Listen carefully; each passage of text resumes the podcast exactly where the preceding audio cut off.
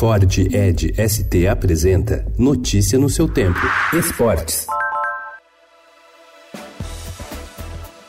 Aos 33 anos, Juliana Suelen de Souza trabalha numa fábrica de ferramentas para marcenaria. Sueli Carreira, 10 anos mais jovem, atua na área administrativa de uma associação de árbitros. Aos 22, Gessivane Almino é a professora de educação física e trabalha como personal trainer. Desde sábado, as três estão planejando uma guinada na vida profissional. Elas são alunas do curso de formação de árbitros da Federação Paulista de Futebol. Juliana, Sueli e Gessivânia são algumas das árbitras e assistentes dos próximos anos. Nesse ano, o curso teve recorde de inscritas. Ao todo, 49 mulheres iniciaram a preparação.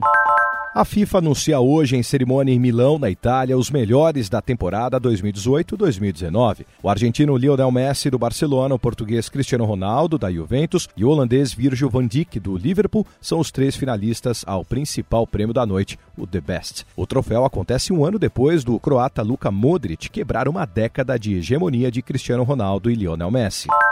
O Palmeiras se espelha na cartilha do sucesso no Campeonato Brasileiro de 2018 para repetir o título em 2019. O time bateu o Fortaleza ontem por 1 a 0 no Castelão e saiu satisfeito, não pela atuação ou pelo brilho individual, mas por resgatar antigas qualidades na defesa e na sequência de bons resultados para se sentir mais confiante na possibilidade de superar o Flamengo na briga pelo título.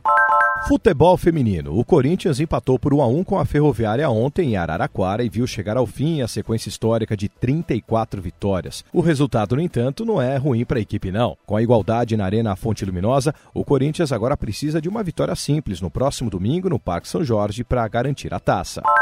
A temporada 2019-2020 do Novo Basquete Brasil, que começa no dia 12 de outubro com o jogo entre Minas e o atual campeão Flamengo, terá pela primeira vez 100% dos jogos transmitidos ao vivo. A Liga Nacional de Basquete fechou acordo com o Dazon e cumpre dessa forma a promessa feita há três anos. Na temporada passada havia sido 75% e na anterior 50%. O investimento em transmissões será de 4 milhões de reais. Notícia no seu tempo. É um oferecimento de Ford Edge ST, o SUV que coloca performance na sua rotina até na hora de você se informar.